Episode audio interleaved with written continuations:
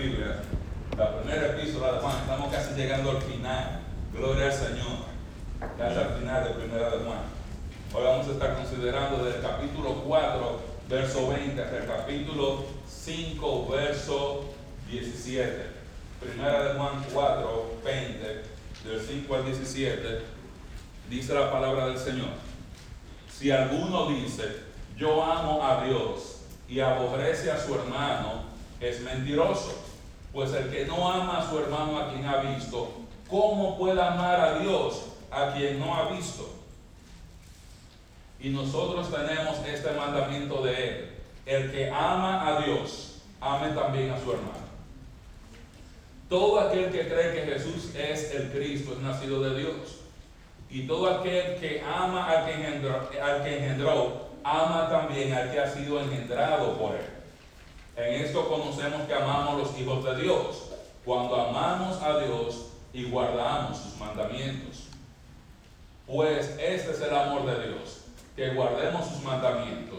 Y sus mandamientos no son gravosos, porque todo lo que es nacido de Dios vence al mundo, y esta es la victoria que ha vencido al mundo, nuestra fe.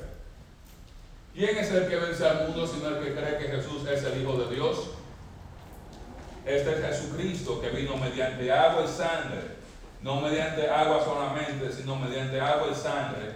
Y el Espíritu es el que da testimonio, porque el Espíritu es la verdad. Porque tres son los que dan testimonio en el cielo, el Padre, el Verbo y el Espíritu Santo, y estos tres son uno. Y tres son los que dan testimonio en la tierra, el espíritu, el agua y la sangre, y estos tres concuerdan. Si recibimos el testimonio de los hombres, mayor es el testimonio de Dios, porque este es el testimonio con que Dios ha testificado acerca de su Hijo. El que cree en el Hijo de Dios tiene el testimonio en sí mismo. El que no cree a Dios le ha hecho mentiroso, porque no ha creído en el testimonio que Dios ha dado acerca de su Hijo. Y este es el testimonio, que Dios nos ha dado vida eterna y esta vida está en su Hijo. El que tiene al Hijo tiene la vida. El que no tiene al Hijo de Dios no tiene la vida. Estas cosas os he escrito a vosotros que creéis en el nombre del Hijo de Dios para que sepáis que tenéis vida eterna y para que creáis en el nombre del Hijo de Dios. Y esta es la confianza que tenemos en Él, que si pedimos alguna cosa conforme a su voluntad, Él nos oye. Y sabemos que Él nos oye en cualquier cosa que pidamos, sabemos que tenemos las peticiones que le hayamos hecho. Si alguno viera a su hermano cometer pecado que no sea de muerte, pedirá y Dios le dará vida. Esto para los que cometen pecado que no sea de muerte. Hay pecado de muerte por el cual yo no digo que se pida. Toda injusticia es pecado, pero hay pecado no de muerte. Amén. Termina ese último versículo del sermón. Vamos a orar. Padre, gracias por esta mañana hermosa. Gracias por la oportunidad de compartir tu palabra en esta mañana. Ayúdanos al final del día de hoy a amarte más y conocerte más de lo que te amábamos y te conocíamos esta mañana cuando nos levantamos. En el nombre de Jesús. Amén. Amén, y amén. Todo en, en toda esta epístola hemos estado hablando acerca de tener comunión con Dios. Y hablábamos hace algunas semanas que la experiencia más alta de tener comunión con Dios era el permanecer mutuo, donde yo permanezco en Él y Él permanece en mí. Y hemos hablado mucho acerca de amarnos unos a otros, de andar en la luz, de andar en la verdad. Y ahora Juan va a decirle a los hermanos, a su audiencia, cómo amar a Dios bíblicamente. Y yo voy a hacer una pregunta que yo hice aquí hace varios años, cuando yo inicié en la iglesia, y recuerdo la respuesta de algunos. Aman todos los creyentes a Dios? ¿Aman todos los creyentes a Dios?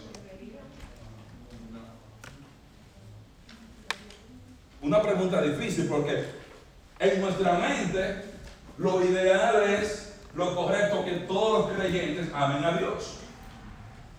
Pero no todos los creyentes aman a Dios, como vamos a ver. No todos los creyentes aman a Dios. Porque amar a Dios, incluye guardar sus mandamientos. El que no está guardando sus mandamientos no ama a Dios. Vamos a aprender eso hoy. Entonces, ¿qué, vamos a aprender hoy? ¿Cómo llegar a amar a Dios bíblicamente? Porque amar a Dios es mucho más que yo decir, Cristo, yo te amo. Amar a Dios es mucho más que cantar y decirte te amo. Amar a Dios es mucho más que venir a la iglesia. Amar a Dios es mucho más que escuchar música cristiana. Amar a Dios significa obedecer, y eso es lo que vamos a aprender. Desde el punto de vista de primera de Juan, cómo amamos a Dios bíblicamente, cuál es el verdadero amor del creyente hacia Dios según la Biblia, eso es lo que vamos a aprender hoy. Y como leímos en este texto, aquí vamos a aprender dos principios básicos. Y el primer principio es que el amor a Dios se demuestra obedeciendo sus mandamientos y amando a los hermanos. El amor a Dios se demuestra obedeciendo sus mandamientos y amando a los hermanos. El texto dice, si alguno dice, yo amo a Dios y aborrece a su hermano, ¿qué es? Dice, mentiroso. Mentiroso. Porque el que no puede amar a su hermano, a quien ha visto, yo estoy viendo a la hermana Emma, estoy viendo a la hermana Ara, yo estoy viendo al hermano José. Si yo no puedo amar al hermano a quien yo veo, ¿cómo yo puedo decir que yo amo a Dios a quien no he visto? Y nosotros tenemos este mandamiento de el que ama a Dios, ame también a su hermano. Entonces el amor a Dios, como vemos aquí, se demuestra obedeciendo sus mandamientos y amando a sus hermanos. Si yo no amo a mi hermano, entonces yo no amo a Dios. O no estoy amando a Dios en ese momento. Cuando yo le tengo odio a un hermano, cuando tengo un hermano que me cae mal, cuando yo tengo un hermano al cual yo rechazo, yo no estoy amando a Dios. Porque si no puedo amar a mi hermano, a quien yo veo, ¿cómo yo puedo decir que yo amo a Dios a quien yo no he visto? Aprendemos aquí en el 4, en el verso 20 y 21, que amar a los hermanos es un mandamiento. Amar a los hermanos es un mandamiento. Amar a los hermanos no es un sentimiento. Porque hay veces que usted amanece lleno de amor. Usted quizá viene un día a la iglesia, usted está lleno de amor, usted quiere abrazar y besar a todos los hermanos. Pero hay un día que usted como que amaneció medio raro y usted llega, se sienta callado, no anda cariñoso, etcétera, etcétera. Esos son sentimientos. Cómo me levanté hoy, dormí mal, etcétera, etcétera. El amor hacia los hermanos no es lo que yo siento, no es un sentimiento, es un mandamiento. Si fuera un sentimiento, Dios no nos puede mandar, porque sobre el corazón y los sentimientos no se registran. Tú no puedes decir, los este sentimiento es bueno, este sentimiento es malo. Los sentimientos son sentimientos. Punto. Amar al hermano es un mandamiento. No es una opción, no es opcional. Significa que yo tengo que amar a mi hermano, lo sienta o no lo sienta.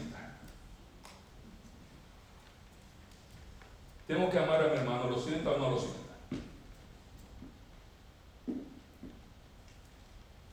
¿Sabe cuál es el problema de nosotros? Que para nosotros es muy fácil ver a Dios como una persona que se merece todo nuestro amor. Pero ver al hermano como alguien que no se merece nuestro amor. Porque hacen nuestros hermanos muchas veces pecan en contra de nosotros.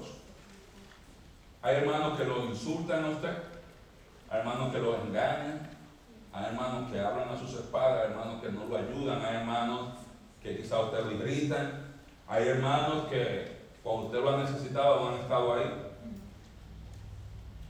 Pero ¿qué dice el texto? Que nosotros, Junior, amamos a los hermanos, no porque los hermanos se lo merecen, sino porque son hijos de Dios.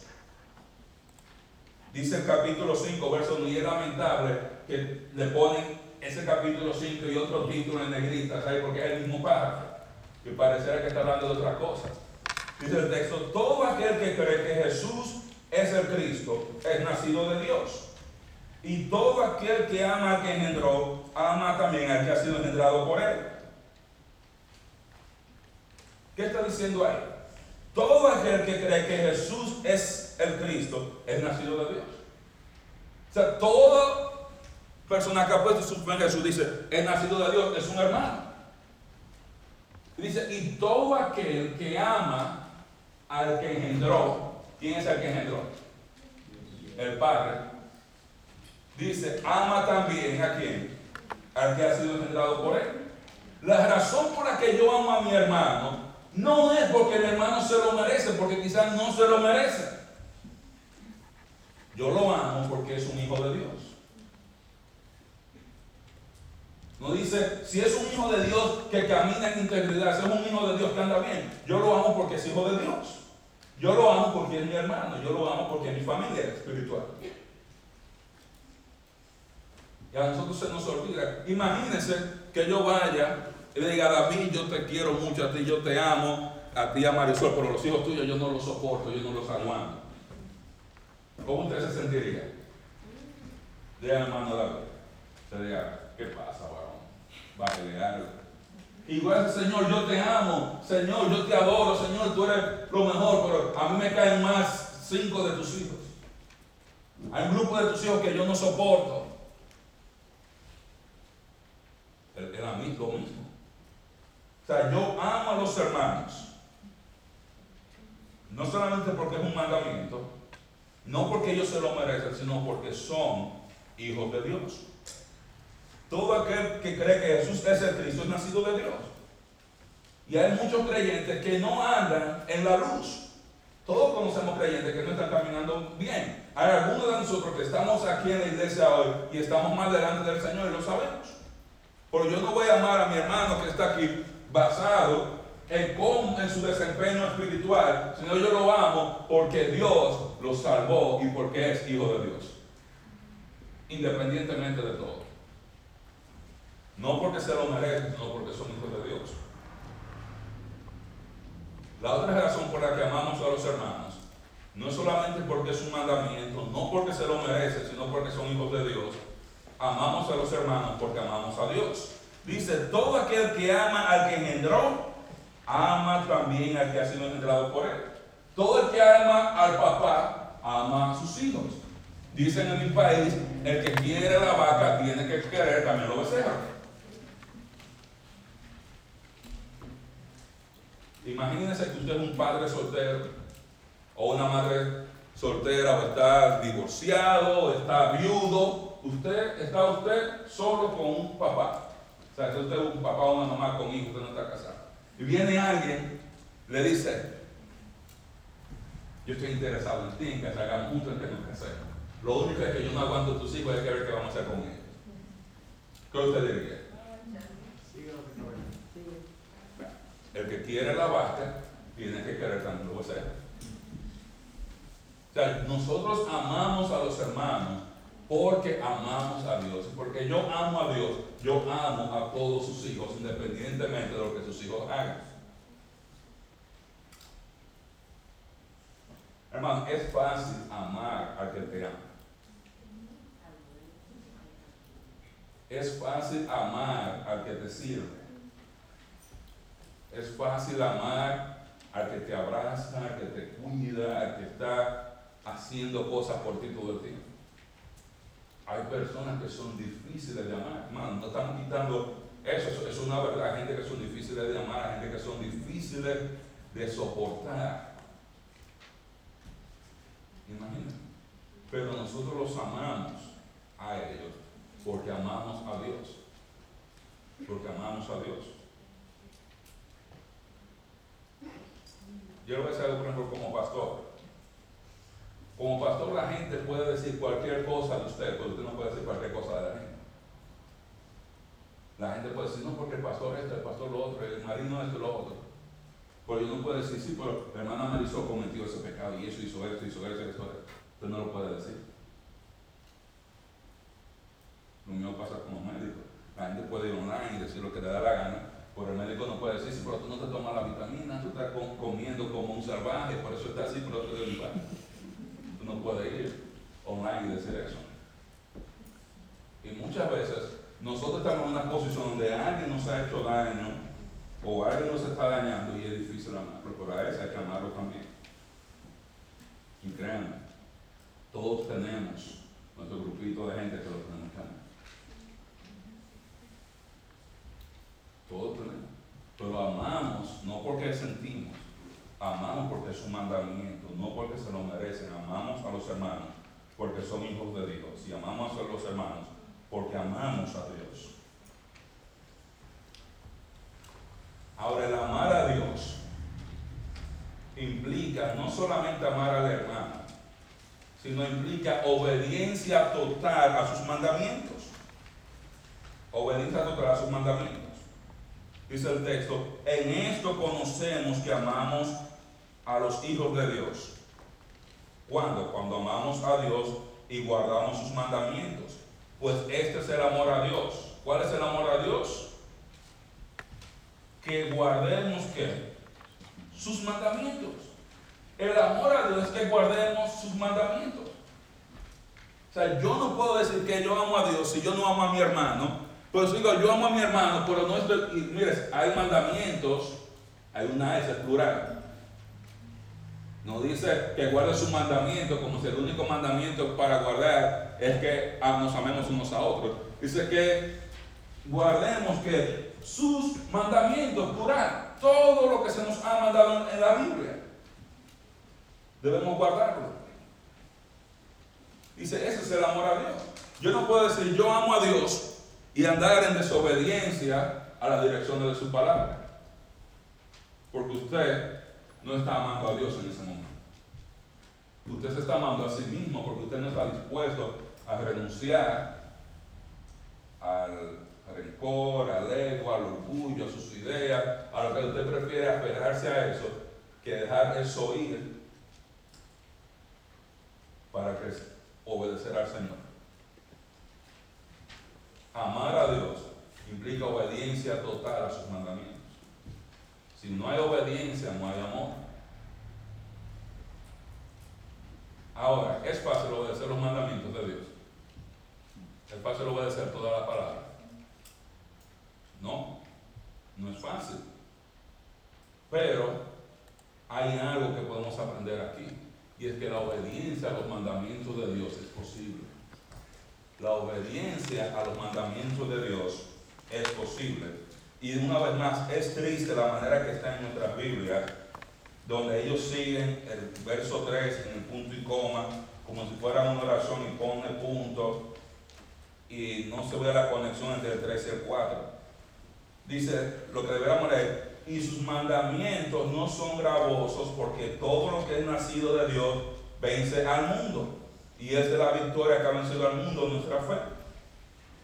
O sea, los mandamientos, mandamientos de Dios, la obediencia a los mandamientos de Dios es posible.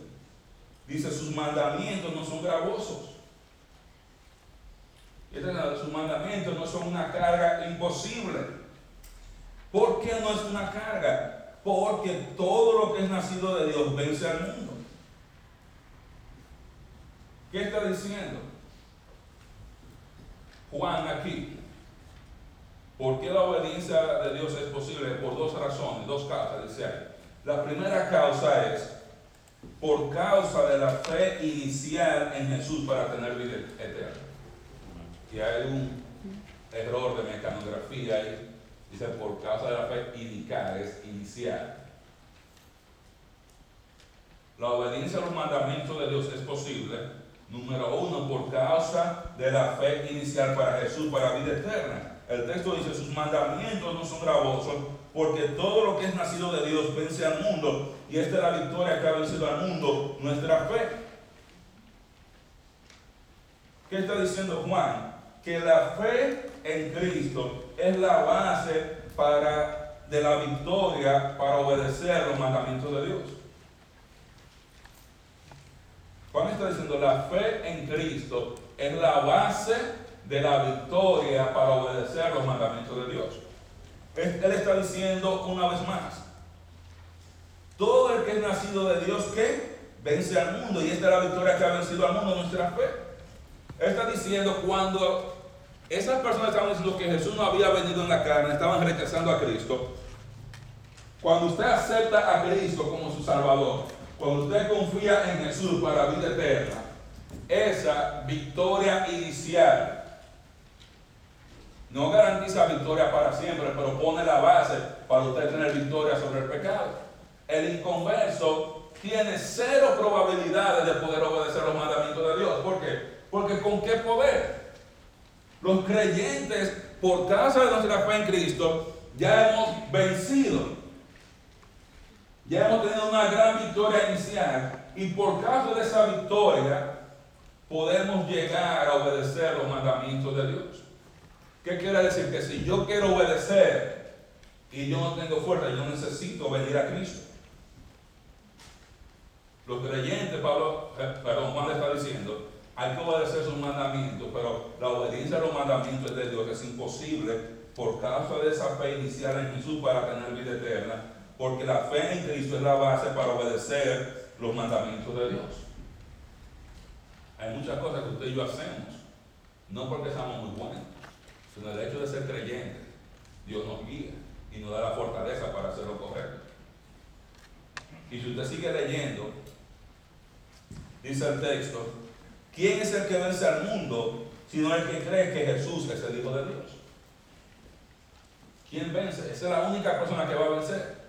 Y cuando dice que cree que Jesús es el Hijo de Dios, está diciendo que Jesús es el Mesías, quien da vida eterna gratuita a todo aquel que en él cree.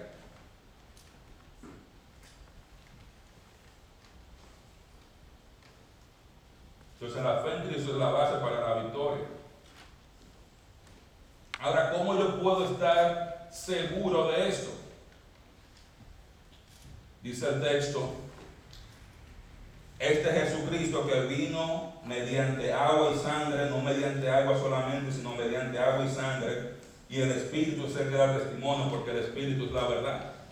Porque tres son los que dan testimonio en el cielo, el Padre, el Verbo y el Espíritu Santo, y esos tres son uno. ¿sí? Tres son los que dan testimonio en la tierra, el Espíritu, el agua y la sangre, y estos tres concuerdan. Si recibimos el testimonio, lamentablemente, no sé si en su vida, pero en la mía, le ponen otro subtítulo ahí, que no debiera ir. Dice, si recibimos el testimonio de los hombres, mayor es el, el testimonio de Dios, porque este es el testimonio con que Dios ha testificado acerca de su Hijo.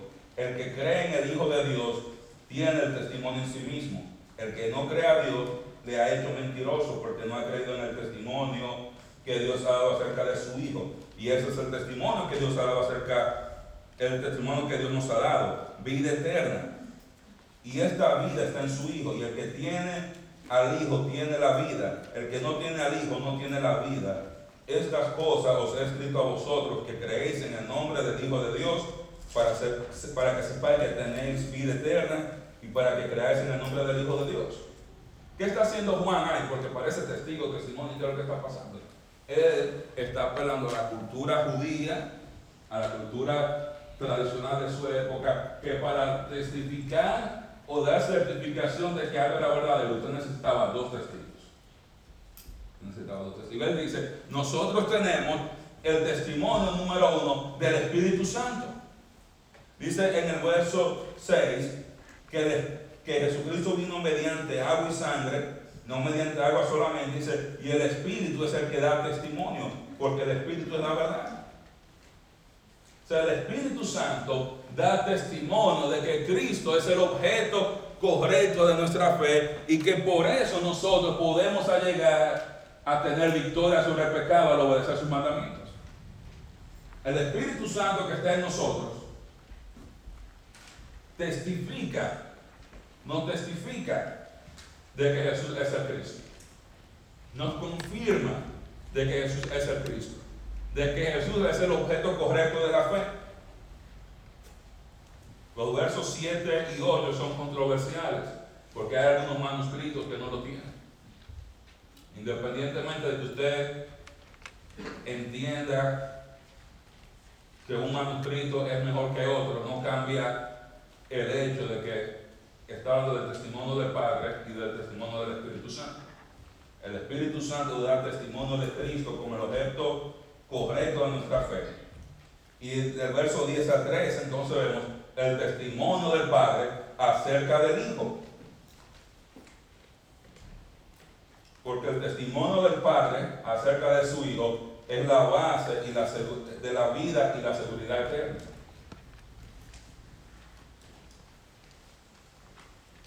Me conecte todo. Juan está diciendo, hay que obedecer. Sus mandamientos no son difíciles de obedecer. ¿Quién es que vence al mundo? El que cree que Jesús es el Hijo de Dios.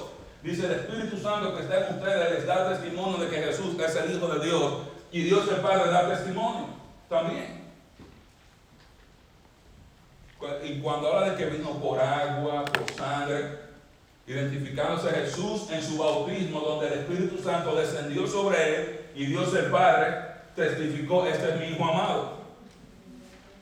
Y no solamente mediante agua, sino también mediante sangre, porque algunas personas decían que Jesucristo no era Dios, era un hombre, que el Espíritu Santo vino sobre él y después se fue y que murió en la cruz era un hombre.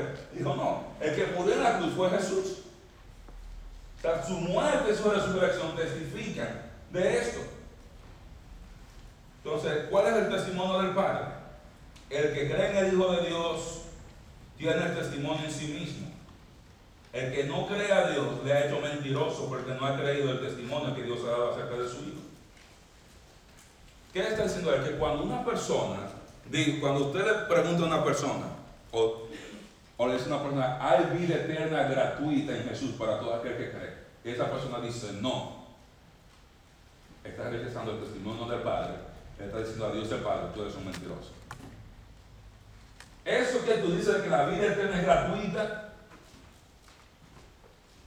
que yo tengo seguridad eterna, no, yo no creo eso. está rechazando el testimonio nuestro, está rechazando el testimonio del Padre. está, está tratando a Dios como si fuera un mentiroso. Por lo tanto, obviamente no está amando a Dios. Y esto es importante, le digo esto porque mucha gente cree que la doctrina no. Y muchas veces estamos buscando, como siempre digo, una iglesia cerca de la casa en vez de buscar una iglesia cerca de la palabra. La doctrina importa. Porque cuando yo rechazo una verdad que la Biblia me está diciendo, yo estoy diciendo, Dios te lo mentiroso, eso no es así.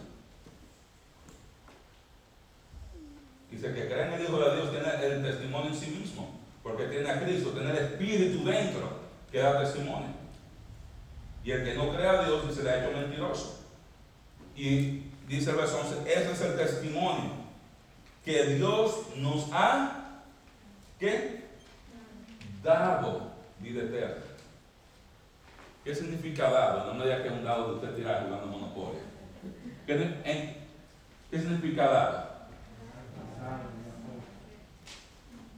que se nos, ya, se nos dio. Esa forma verbal está hablando de una acción que ya fue terminada en el pasado. No es que Dios, esto no es el testimonio de Dios, que Él nos va a dar vida eterna cuando moramos. No es que vamos a tener vida eterna cuando Él vuelva. Dice que Dios nos ha dado. O sea que los creyentes tenemos la vida eterna cuando. Ahora. Desde el momento en que usted pone su fe en Jesús, usted tiene vida eterna.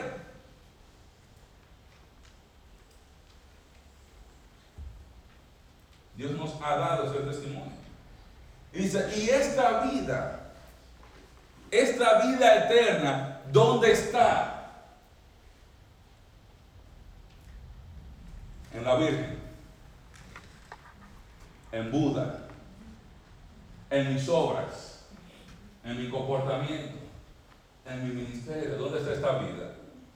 Dice, y esta vida está en su Hijo. Y por eso dice, el que tiene al Hijo, tiene la vida. ¿De cuál vida está hablando? De la vida eterna que está ahí. Y el que no tiene al Hijo de Dios, dice, no tiene la vida. La vida eterna está en Cristo, solamente en Cristo. Solamente en Cristo.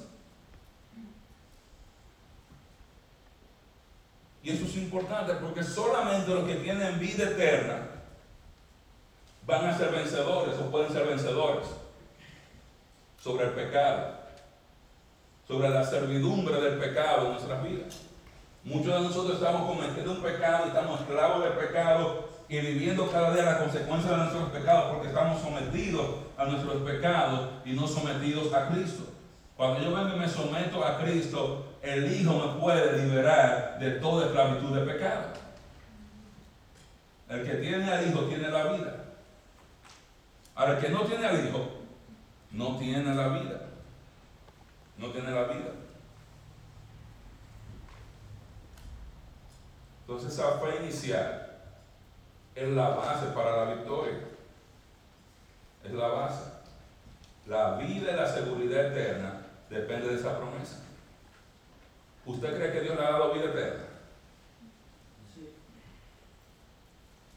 ¿Usted cree que Dios le puede quitar esa vida eterna? ¿Que Dios se la va a quitar en algún momento? No. Él se la ha dado. En el momento se le ofrece quitarle la vida eterna. Porque si no, no fuera eterna. Fuera una vida temporal. La salvación no se pierde, punto. La salvación no se pierde. Y cuando ya acepto esta verdad, yo estoy aceptando el testimonio que Dios el Padre da de su Hijo, de que Jesús da vida eterna. Y tú puedes confiar en Él. Y yo doy testimonio, el Espíritu Santo da testimonio de Él también. Ninguna persona va a vencer sobre el pecado si no tiene a Cristo. la, la naturaleza pecaminosa del hombre no es corregible. Hay que nacer de nuevo. La naturaleza del hombre tira para el monte todo el tiempo. Siempre nos está llamando al, pecado. Por eso las personas que confían en sus obras para ser salvos están en muy mala posición porque sus obras nunca van a ser lo suficientemente buenas, porque tú necesitas que perfección. Tener 100 obras buenas y una mala, ya estás perdido. La única manera de yo tener victoria sobre el pecado es poniendo mi fe en Jesús para vida eterna. Porque ¿quién vence al mundo? Aquel que ha creído en Cristo. El que ha creído que Jesús es el Hijo de Dios. Pero no solamente la obediencia a Dios es posible por causa de la fe inicial en Cristo. Porque la fe inicial en Cristo no garantiza la victoria sobre el pecado en nuestras vidas aquí sobre la tierra. Hay creyentes que están viviendo en pecado ahora mismo. Hay creyentes que tienen años viviendo en pecado. Porque no solamente la fe inicial en Jesús para tener vida eterna, pero nosotros podemos obedecer los mandamientos por causa de la fe diaria en Cristo para experimentar la victoria en nuestra vida. Nosotros podemos tener victoria, podemos guardar sus mandamientos por causa de la fe diaria en Cristo para experimentar la victoria en nuestra vida. Mira lo que dice el verso 13. Estas cosas os he escrito a vosotros que creéis en el nombre del Hijo de Dios, para que sepáis que, que tienen vida eterna. Yo les estoy diciendo a ustedes que creen en el nombre del Hijo de, en el nombre del Hijo de Dios, para que ustedes sepan que tienen vida eterna. El testimonio de Dios y. Lo dice, y para que creáis en el nombre del Hijo de Dios. Espérate. No le está diciendo que le escribió a vosotros que creen para que sepan, y lo dicen, para que creáis.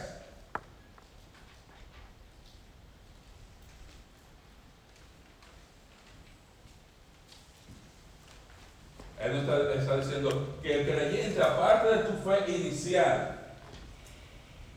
cuando tú pones tu fe en Jesús como tu Salvador, tú necesitas confiar en Cristo diariamente para llegar a experimentar victoria sobre el pecado.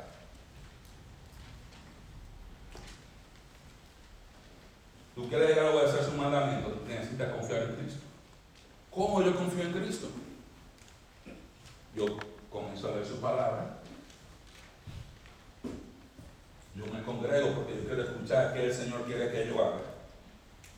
hago lo que Él me dice confiando en que lo que Él dice es lo correcto. Confiando que en lo que Él dice hay vida. Porque algunos vemos los versículos y decimos, esto no, es para mí.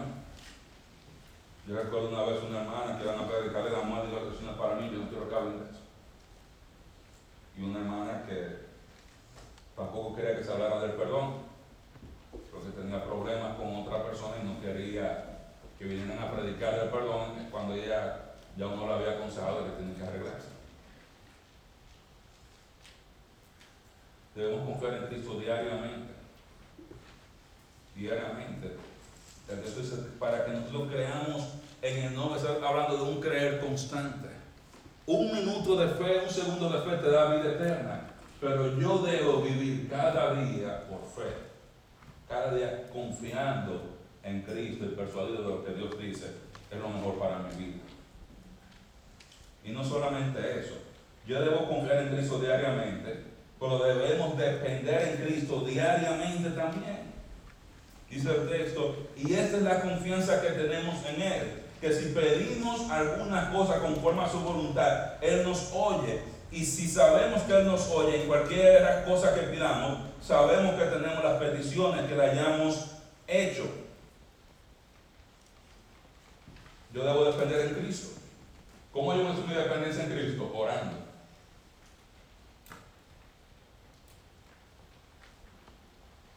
Yo voy a hacer un negocio. ¿Qué yo hago? Oro. Yo estoy soltero, mañana viene San Valentín. Oro. Muchos de nosotros, ¿qué hacemos? Déjame ir para Christian Mingle y hacer mi profile. No, Julie. Y Harmony, no. Yo oro. Yo. Como yo comentaba con Junior el otro día, la única vez que yo he ayunado de manera consistente en mi vida ha sido por mi esposa, por Alané. Siendo yo un adolescente con 16, 17 años, todos los sábados ayunando hasta que ella dijera que sí. Después que digo que sí, mamá, no puedo nada. A menos que no me digan que hermano venga esta ayuda y oración, porque ustedes, hermano, no, no se preocupen. Pero yo muestro mi dependencia orando. Orando, orando, buscando su presencia. Cuando tú no oras, cuando yo no oro, estoy diciendo, Dios, yo no necesito pedirte, yo puedo hacerlo yo solo. Y hay que aprender a orar, Señor, ayúdame a obedecer, Señor, ayúdame a crecer espiritualmente. Es decir, esta confianza tenemos que si pedimos cosa alguna de acuerdo a su voluntad, Él nos oye. El asunto, dice Santiago, que pedimos y no tenemos porque pedimos más, porque pedimos para gastar en derecho. Señor, yo quiero un carro, pero no es para yo llegar más temprano a la iglesia, es para yo poderme ir con más confianza a Panamá City los domingos para la playa. Y Señor, yo quiero un trabajo donde me paguen más dinero y trabaje de lunes a viernes solamente, porque no quiero trabajar los fines de semana, pero no es para congregar, no es para coger el fin de semana, me voy para Disney. Y a veces estamos pidiendo y pidiendo y dice, pedimos y no recibimos porque pedimos más, porque pedimos para gastar en nuestros deleites. Deberíamos pedir para nuestro crecimiento espiritual. Señor, permite que yo tenga un trabajo, que mi horario yo lo pueda acomodar de manera que yo pueda crecer espiritualmente. Y si tú puedes acuerdo a su voluntad, te oye.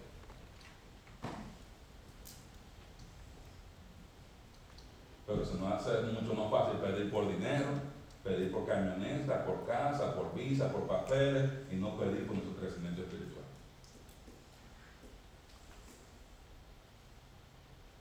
Que debemos buscar primero el reino de Dios y su justicia. Y todo lo demás va a ser añadido. Porque Dios sabe de qué tenemos necesidad aún antes de que tú y yo le pidamos. Y si sabemos que Él nos oye, cualquier cosa que pidamos, sabemos que la, que la tenemos. Sabemos que la tenemos. Yo debo depender en Cristo y orar. Señor, ayúdame a obedecer, ayúdame a entender la Biblia, ayúdame a obedecer muéstrame, el Señor te ayude te guíe. Porque el Señor quiere que tú y yo andemos en obediencia, que andemos en la luz, en comunión con Él. ¿Tú crees que si, un hermano dice, Señor, ayúdame, yo quiero crecer más y está rogando el Señor decir, no, yo no te voy a dejar crecer? No. El factor limitante en nuestro crecimiento no es Dios, somos nosotros. Yo no crezco más, no es porque Dios no está trabajando en mi vida, es porque yo estoy impidiendo que Dios trabaje en mi vida. El deseo de Dios es que todos los creyentes crezcan a la estatura de la plenitud de Cristo y todo lo necesario para la vida piadosa, dice 2 de Pedro capítulo 1, nos ha sido dado por medio de quién? Del conocimiento de aquel, de llegar a conocer a Cristo que nos llamó a su gloria y excelencia. El asunto está que no queremos rendirnos. Yo quiero hacer eso, andamos como el joven rico, lo que están viendo los miembros de Él quería una garantía, porque yo quiero heredar la vida eterna, yo quiero llegar a reinar contigo, pero sin sacrificar nada de aquí sobre la tierra. Quiero mantener mi posición, toda mi riqueza, y que así mismo tú me corones, me llenes de gloria allá en no.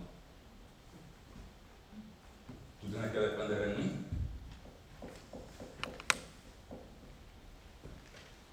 Hay que depender. La dependencia se muestra en oración.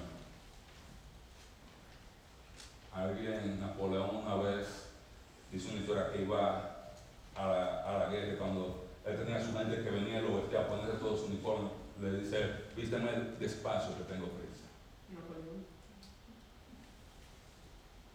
Vísteme despacio que tengo prisa. cuando tenemos un día muy ocupado, ¿qué hacemos? Me levanto temprano sin orar porque voy a estar muy ocupado. Ese es el día que más temprano tengo que levantar a orar. Porque el día que más ocupado estamos, es el día donde más yo necesito orar pero se nos olvida. El día que me toca limpiar cinco casas, ese día que tengo que levantarme más temprano para orar. El día que voy a trabajar más lejos, ese día que tengo que levantarme más temprano para orar. El día que yo tengo más paciencia, ese día que tengo que levantarme más temprano para orar. Imagínense lo que pasaría en la iglesia. Si los músicos vinieran a las diez y media de la mañana a tocar y ensayaran después del culto. ¿Tiene sentido? No. Los instrumentos se afinan antes de tocar. No después que usted toca. Y muchos de nosotros salimos en la mañana sin afinar nuestro instrumento espiritual y queremos afinarlo en la noche cuando nos vamos a dormir. Señor, gracias por ese día. Y nos quedamos con la babita aquí saliendo y todo tirado, durmiendo ahí. De la misma manera que un músico tiene que afinar su instrumento antes de tocar, nosotros debemos orar antes de iniciar nuestro día. Él debe afinar su espíritu. Señor, que yo esté conectado contigo a través de, todo el día. Y por último, hay que interceder por la victoria espiritual de nuestros hermanos. Yo no puedo solamente orar por mí, porque si yo amo a Dios, yo amo también a mi hermano. Y cuando veo a mi hermano Nehemías que está echando el pleito, yo tengo que orar para que a le vaya bien. Cuando usted escucha al hermano Eduardo con la petición que dijo la semana pasada, usted tiene que irse a su casa y orando para que el Señor le dé victoria espiritual al hermano Eduardo. De yo debo interceder. Versos 16 y 17. Dice, si alguno viera a su hermano cometer pecado que no sale muerte, pedirá y Dios le dará vida. Esto es para los que cometen pecado que no sale muerte. Hay pecado de muerte por el cual yo no digo que se pida. Toda injusticia es pecado, pero hay pecado no de muerte. ¿Qué quiere decir? Cuando yo veo a un hermano en pecado, cuando yo veo a un hermano que está en pecado, que está revolcándose en el lodo cenagoso del pecado, ¿qué es lo que yo debo hacer? Dice, pídale a Dios. No dice, ve a contarle la vida del hermano al vecino. Cuando tú ves que el hermano falla, ese no es el momento de tú ir a una plaza, ir a Facebook a publicar su vida, es el momento de tú meterte en el closet a orar por ese hermano. Y dice, si tú estás en comunidad, tú puedes pedir a Dios y le dará vida. ¿Qué quiere decir eso? Que ese hermano que por causa de su pecado está bajo la disciplina de Dios, y Dios puede disciplinarlo al punto de quitarle la vida física, como pasó con Ananías y Zafira, como pasó en Corinto, donde había debilitados y hermanos que habían muerto por causa de su pecado, si tú oras a Dios, intercedes por tu hermano, tú puedes salvar al hermano de las consecuencias letales, mortales del pecado aquí sobre la tierra. Hay creyentes. Usted sabe que Dios puede disciplinar a un creyente con una muerte prematura. Usted sabe eso. Lo hizo con Ananías y Zafira, lo hizo en Corinto. Yo puedo decir, este hermano me está molestando mucho. Para arriba. No quiere decir que todo el creyente que se muere joven haga un pecado. Pero el pecado lleva a experimentar muerte. Y una vida de pecado puede llevar a que Dios nos llame a su presencia mucho antes de lo que las demás personas. Mucho antes que las demás personas. Yo conozco muchos hombres de Dios. Todos súper bien. Todo, estoy oye, mi hermano Carballosa, tiene casi 90 años, usted lo ve ahí dando que voy para Bolivia, que voy para Tarcillo. Te voy hermano y tú dices, oye, ¿cómo el Señor le da la fuerza? Y mira, pero hermanos que han vivido una vida justa, no quiere decir que si, uno, usted se muere a los 50 necesariamente por pecado, pero hay pecado que es de muerte. Y ese pecado de muerte, el pecado que una persona comete y que la sentencia de Dios por causa de ese pecado es muerte.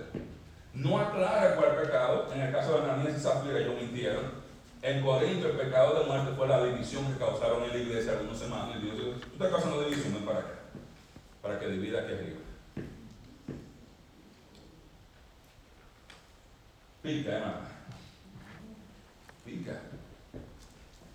Entonces dice, eso es para los que cometen pecado que no sea de muerte. Si hay pecado de muerte, por el cual yo no digo que se pida.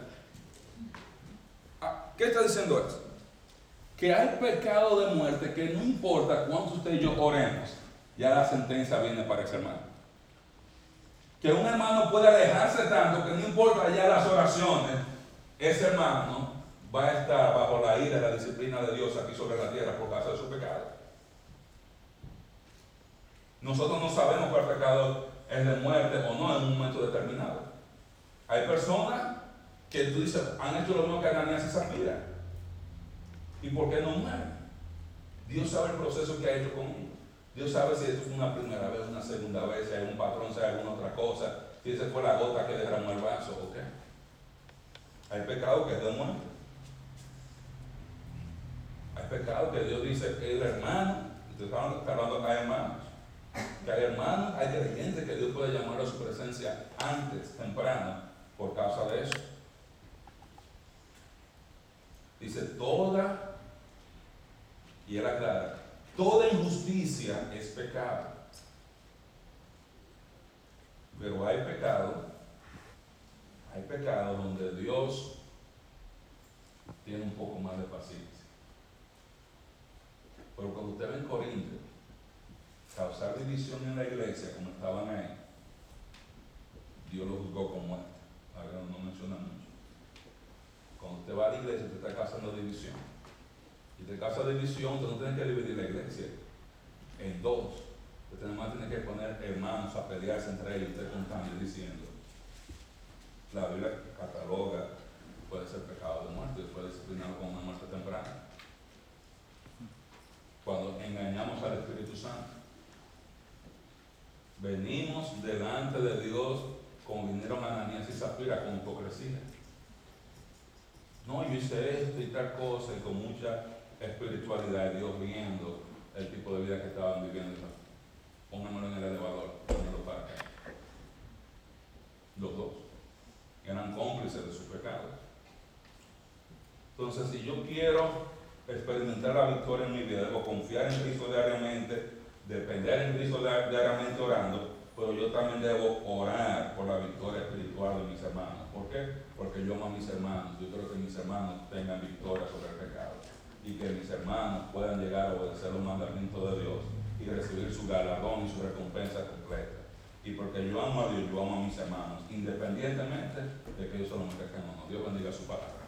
Padre, gracias porque tú eres bueno, tu misericordia es para siempre. Ayúdanos, Señor, cada día a amarte más y a exaltarte, Señor. Queremos que la gloria de tu nombre, Señor, sea exaltada en este día. Permite, Señor, que nosotros aprendamos a amar y a perdonar como Cristo nos ama, Señor. Nosotros queremos también poner estas ofrendas que vamos a colectar en tus manos. Permite, Señor, que sean Jesús, o sea, para la gloria de tu nombre, en el nombre de Cristo Jesús. Amén.